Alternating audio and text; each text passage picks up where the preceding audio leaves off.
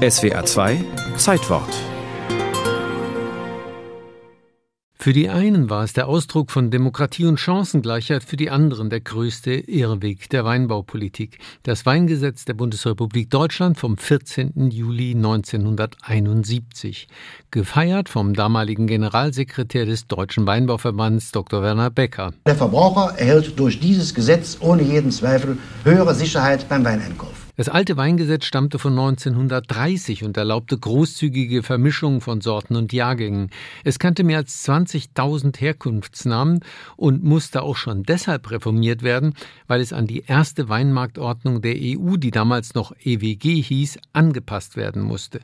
Eigentlich hatten die deutschen Winzer schon vor dem europäischen Beschluss Fakten schaffen wollen, überstürzt mit einem Gesetzentwurf 1970. Den Zeitgeist spiegelt ein Fernsehbericht aus diesem Jahr. Mit diesem schnellen Schritt wollte die Weinwirtschaft und ihre Lobby im Bundestag einer Gefahr aus Brüssel zuvorkommen. Der Weinmarktordnung der Europäischen Wirtschaftsgemeinschaft, einem Diktat der starken französischen und italienischen Weinbaukonkurrenz. Umsonst. Die Konkurrenten waren schneller. Nach mörderischen Marathonsitzungen in Brüssel und Luxemburg überrannten die Weinkommissare aus Frankreich und Italien Ende April 1970 ihre deutschen Partner. Trotz vieler offener Fragen verabschiedeten die Eurokraten eine gemeinsame Weinmarktordnung und setzten sie Hals über Kopf am 1. Juli 1970 in Kraft. Die Weinmarktordnung setzte ganz nach romanischer Tradition auf das Prinzip der geborenen Qualität, also nur bestimmte gute Lagen sind geeignet, gute Weine hervorzubringen. Und damit diese Prophezeiung sich erfüllt, gibt es für diese Weine aus guten Lagen dann auch höhere Qualitätsanforderungen. Zum Beispiel, sie müssen viel natürlichen Zucker enthalten. Unter dem Druck der deutschen Winzer erklärte der Gesetzgeber aber schlicht alle deutschen Weinberge zu guten Lagen, grundsätzlich geeignet, Qualitätswein hervorzubringen hervorzubringen. Als Qualitätsmerkmal blieb so am Ende nur noch der Zuckergehalt. Franz Werner Michel, damals der oberste Marketingmann des deutschen Weinbaus, schwor die Branche ein. Wenn die bessere Qualität auch auf dem Etikett erkennbar ist durch die entsprechenden Bezeichnungen, wird der Kunde bereit sein, diese besseren Qualitäten auch entsprechend im Preis zu honorieren. Kabinett Spätlese Auslese, je süßer, desto besser.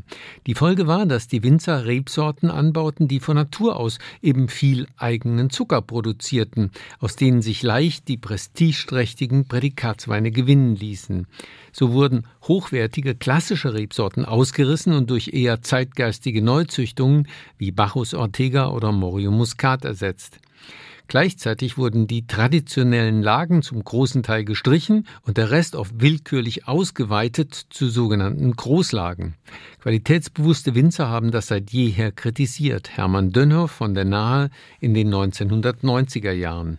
Das ist für jemand, der kein Insider ist, dann sehr schwierig zu unterscheiden, dass es sich bei dem einen Wein um einen individuellen Weinhandel aus einer scharf abgegrenzten Einzellage und bei dem anderen Wein doch um einen Wein, der aus einem Cuvée stammt. Spätestens mit der Rückbesinnung auf trockene Weine, traditionelle Sorten und auf wirklich große Lagen passte das Weinrecht dann gar nicht mehr zu den Erwartungen von Winzern und Verbrauchern. In der Praxis gibt es mittlerweile ein paralleles System, in dem Gutsweine mit Rebsortenangaben die Basis bilden, darüber stehen Ortsweine aus klassischen Sorten mit erhöhten Anforderungen und an der Spitze Lagenweine. Nur die besten Lagen mit den höchsten Anforderungen bringen dort die jeweils höchste Qualität. Das ist das Ende des 1971er Weingesetzes und die völlige Anpassung an die Weinmarktordnung der EU.